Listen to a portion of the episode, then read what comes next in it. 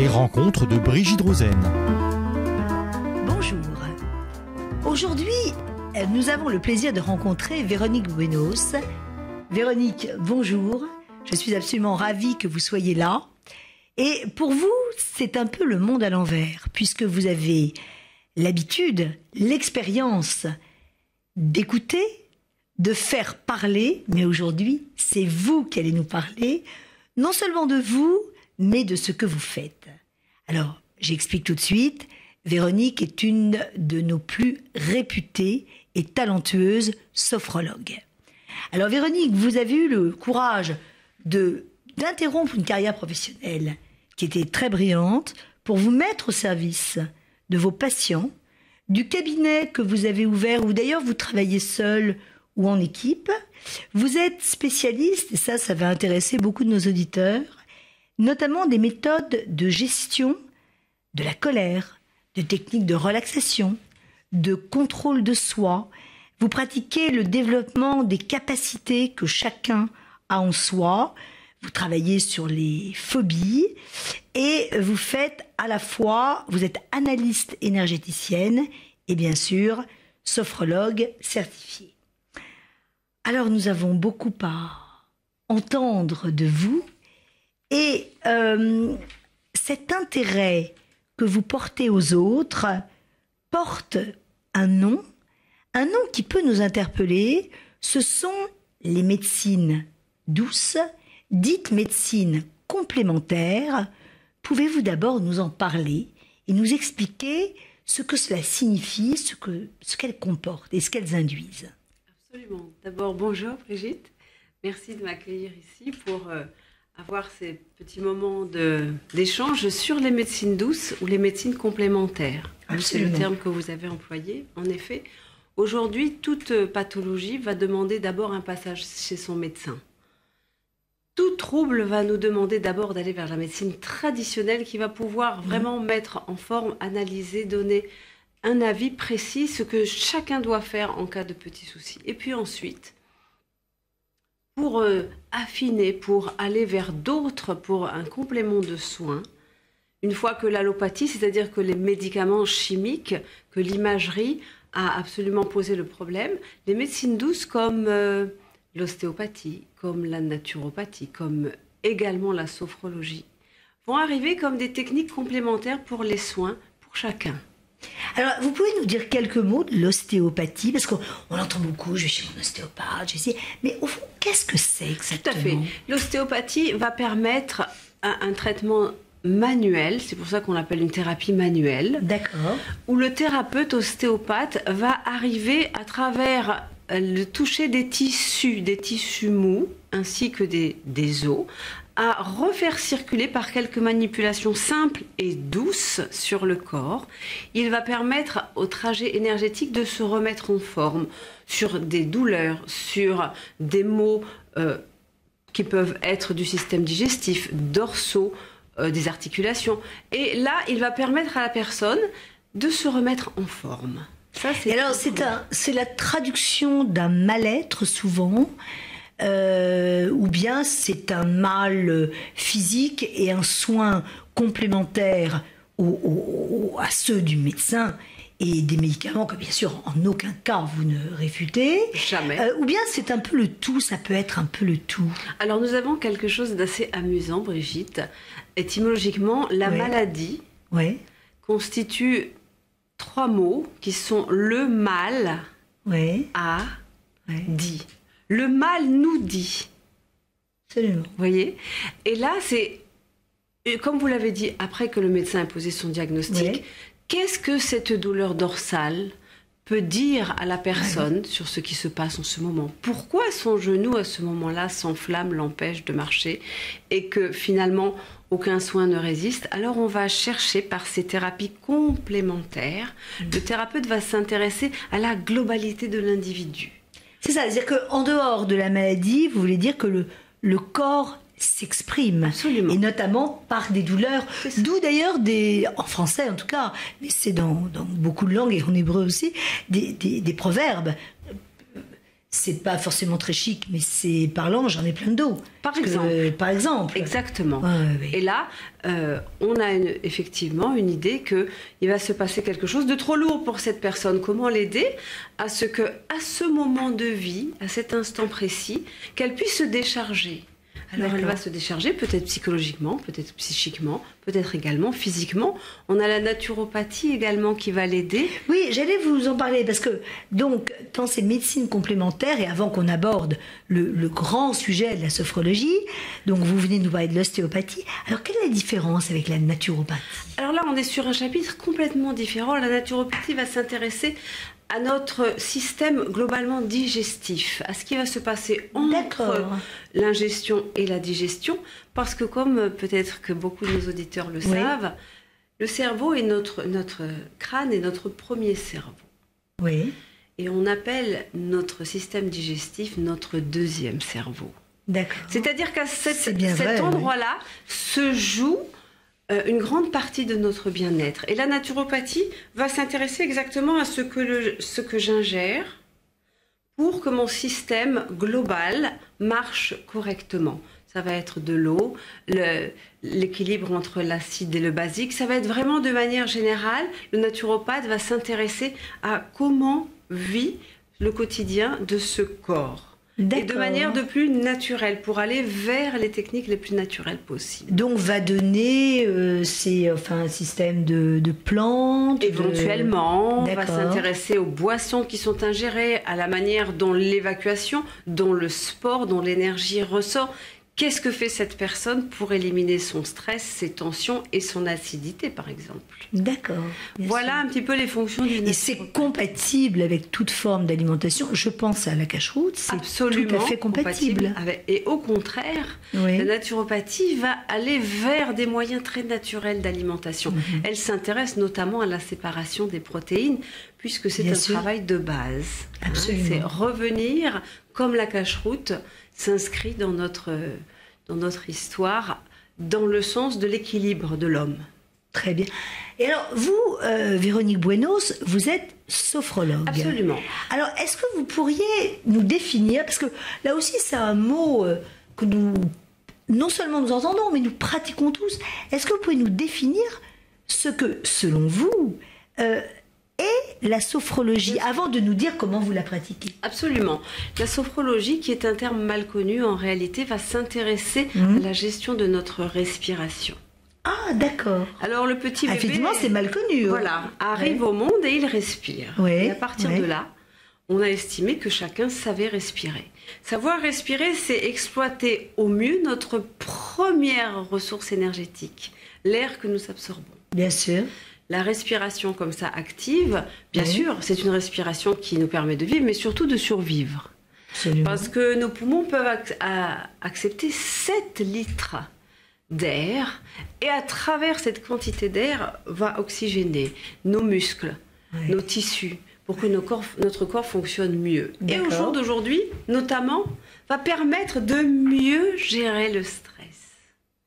Mieux gérer toutes ces situations où finalement la fatigue, le travail vont générer des états un petit peu difficiles, un petit peu tendus pour chacun d'entre nous. Oui, d'ailleurs, qui n'a pas été oppressé par, Par par exemple, une émotion, par Voilà. un surmenage, c'est ça. avait besoin de respirer à fond. Exactement. Et en n'y arrivant pas toujours, enfin, malheureusement, on a tous Voilà. connu ça un ça. jour ou l'autre.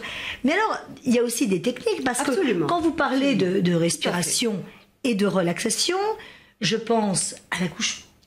Mais je pense aux sportifs. Mais tout à fait. Je pense aux, aux- aux chanteurs, qu'ils soient enfin, d'opéra ou chanteurs de rock, enfin, pour tenir le coup. Tout ce que l'on a, euh, de ce que l'on peut qualifier de performance. Toutes ces situations où la personne va fournir une Oui, performance. oui.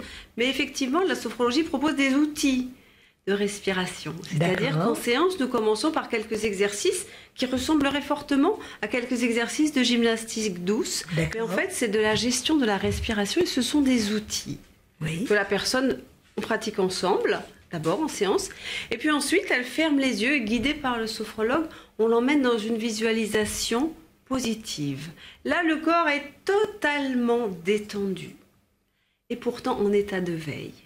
Complètement réveillé. Il suffit d'ouvrir les yeux pour revenir à un état de veille. Alors, si je comprends bien, il y a une mise en condition. Absolument. Parce qu'en général, on arrive chez le sophrologue, entre deux rendez-vous, bousculé, on doit rentrer, avant de faire les courses, enfin bon, Exactement. dans l'état d'un quotidien, Absolument. sous- dans notre euh, vie courante, très active, souvent, euh, oui, très stressée, et on ne peut pas immédiatement faire abstraction de tout ça. Donc, je pense qu'il y a une mise en condition. Tout à fait. Et après, une fois qu'on a intégré, j'imagine qu'il faut plusieurs séances, il faut le mettre en application à l'extérieur. Oui. Les protocoles durent environ 6 à 9 séances, Ah oui, selon ce que pas. la personne vient euh, et présente comme problématique. Puisque la sophrologie s'intéresse à différentes types, familles de problématiques, l'amélioration du quotidien va être pour Oui. toutes nos formes de difficultés, de situations de divorce, de situations de gestion du stress parce qu'un licenciement s'amorce,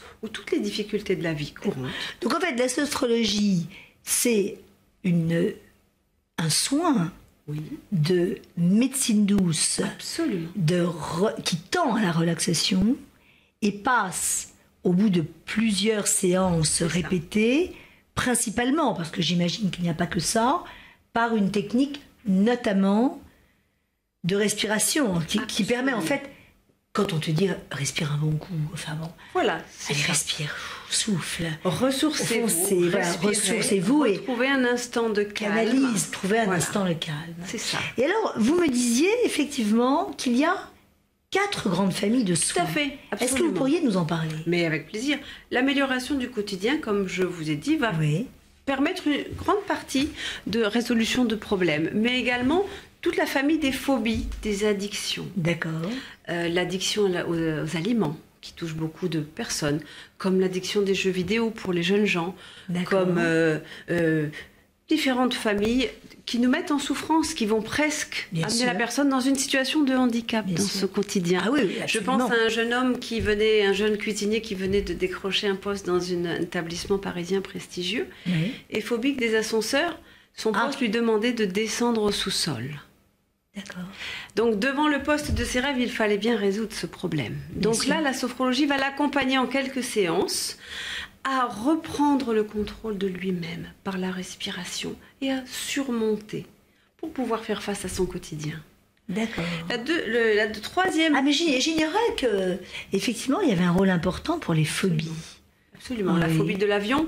Une maman dont le fils aîné est parti à l'étranger, qui est phobique de l'avion, mais qui va vouloir quand même aller le Bien voir sûr, un bien jour, sûr, a bien besoin sûr. de surmonter cette phobie Bien sûr. qui est en lien. Donc on ne va jamais s'intéresser aux causes. Simplement faire que, au moment, mettre la personne dans cette situation. Et là, elle va gérer et reprendre le contrôle d'elle-même, D'accord. progressivement. Ah oui, la grande différence, c'est très intéressant ce que vous dites, parce que vous dites, on va pas s'intéresser à la Absolument cause. pas. Ça, on va la psychanalyse. Oui, oui, oui. Non, mais c'est bien. Vous nous donnez des Voilà. belles, euh, des belles définitions par euh, vraiment la mission à mener. Tout à fait. Euh, Nous, la ouais, sophrologie s'intéresse beaucoup à l'adaptation à la vie pour que. On retrouve une amplification de notre bien-être. Voilà le but de la sophrologie. Ou son bien-être tout court. Où voilà, où le trouver exactement. Et puis en fait, on a également la famille de la gestion de la douleur.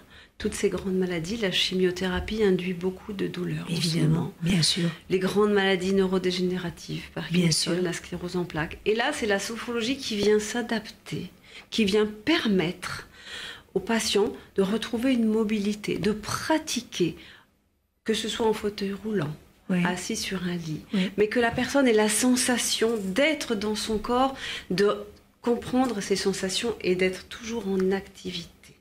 Alors, je, je vais vous gêner parce que je vous connais suffisamment pour savoir que vous êtes euh, très modeste, mais il faut savoir également que vous êtes une sophrologue extrêmement talentueuse et réputée, vous vous êtes vraiment trouvée. Et je comprends mieux pourquoi des médecins vous envoient des patients.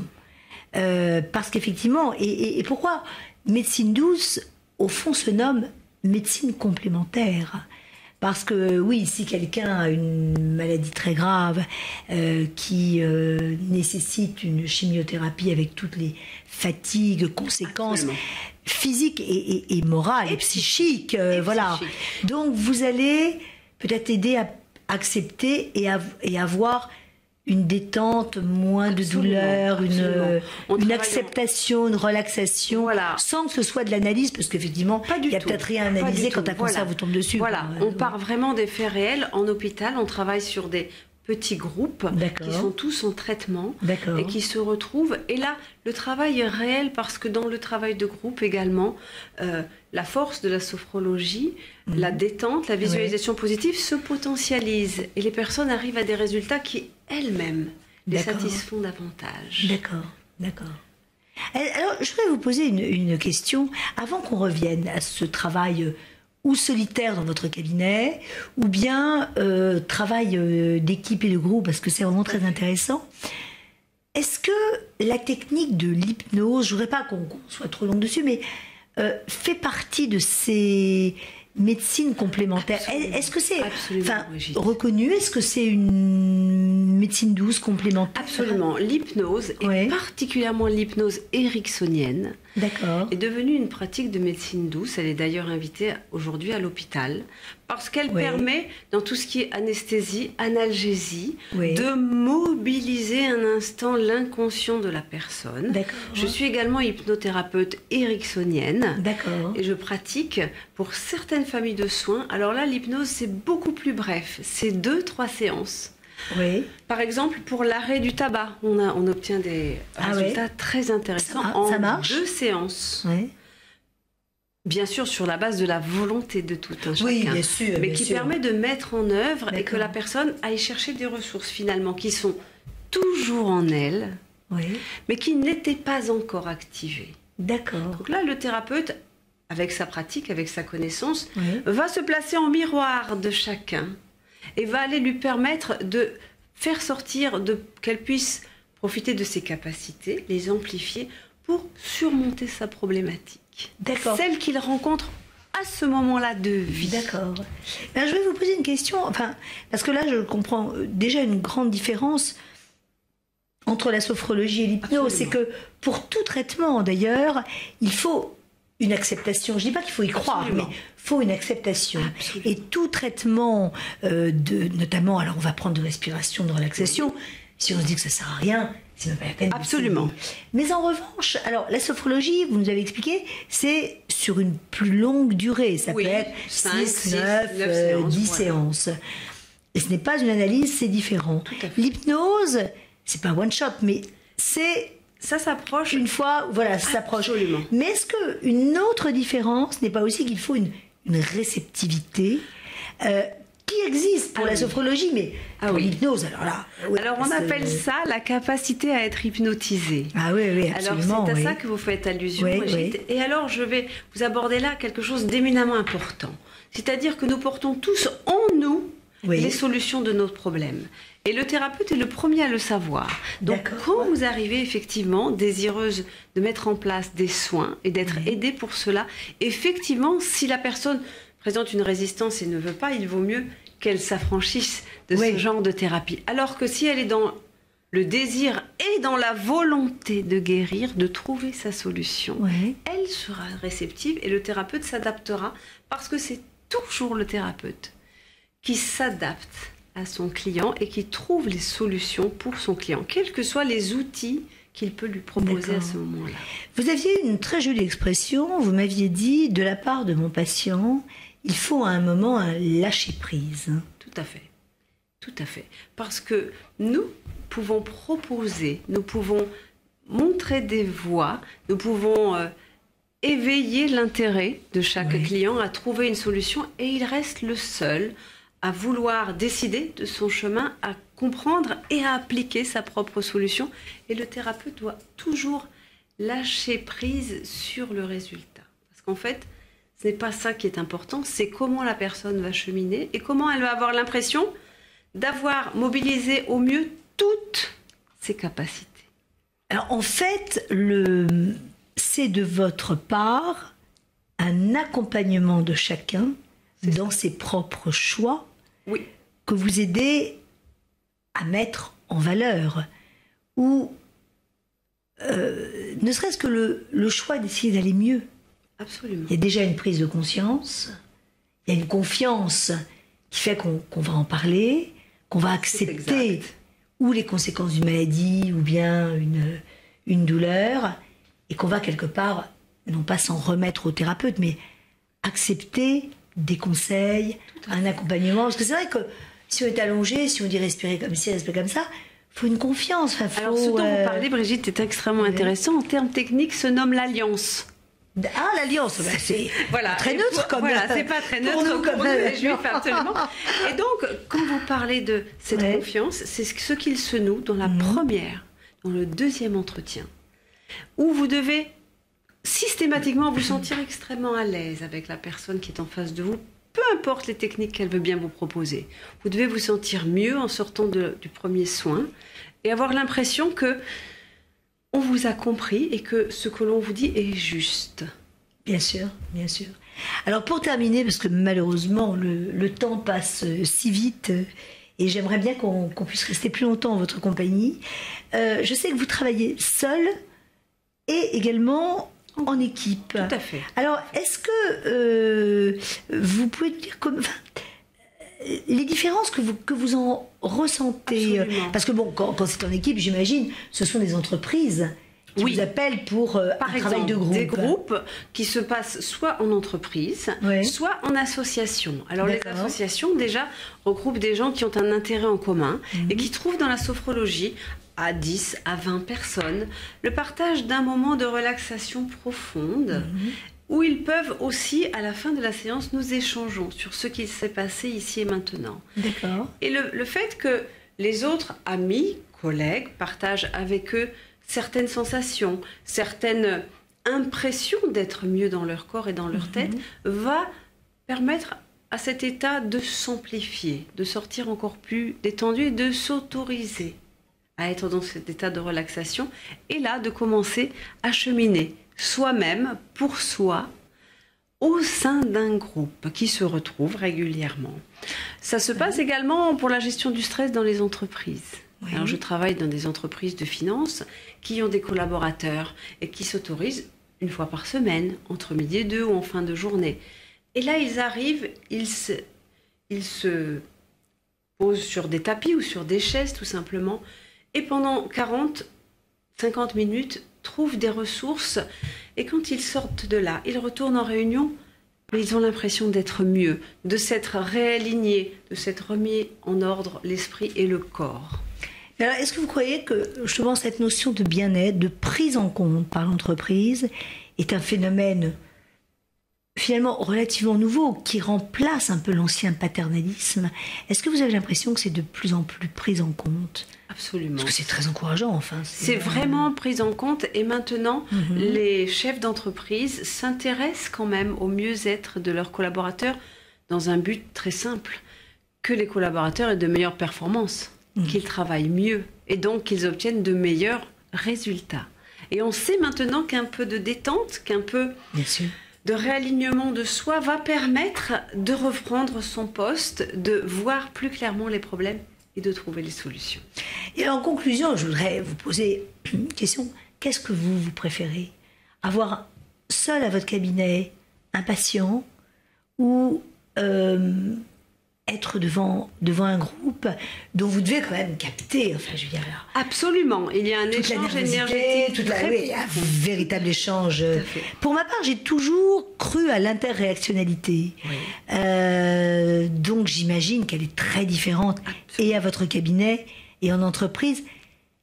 Est-ce qu'il y a un des facteurs qui est plus difficile, plus fatigant Ou est-ce que c'est à chaque fois personnalisé? Alors, nous avons un travail très important à faire, c'est de toujours trouver la juste distance, Brigitte. Ne jamais ah absorber les problèmes des gens. Bien sûr.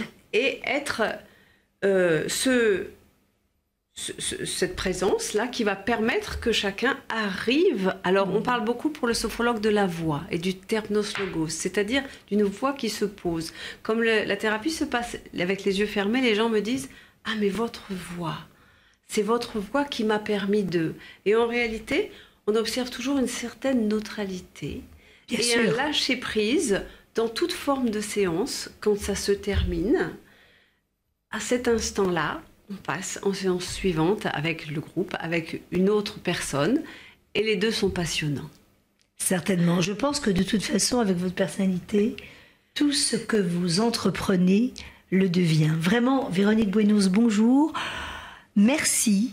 Pour ma part, euh, vous m'avez permis, et je pense que les auditeurs le vivront ainsi, euh, de voir tout à fait d'autres euh, horizons, d'ouvrir ce qu'est la, la sophrologie, de mieux comprendre, si tant est qu'on se soit posé la question, le rôle important de ces médecines douces qui en aucun cas, en aucun cas évidemment, n'excluent tout ce qui est soins traditionnels. Euh, voilà.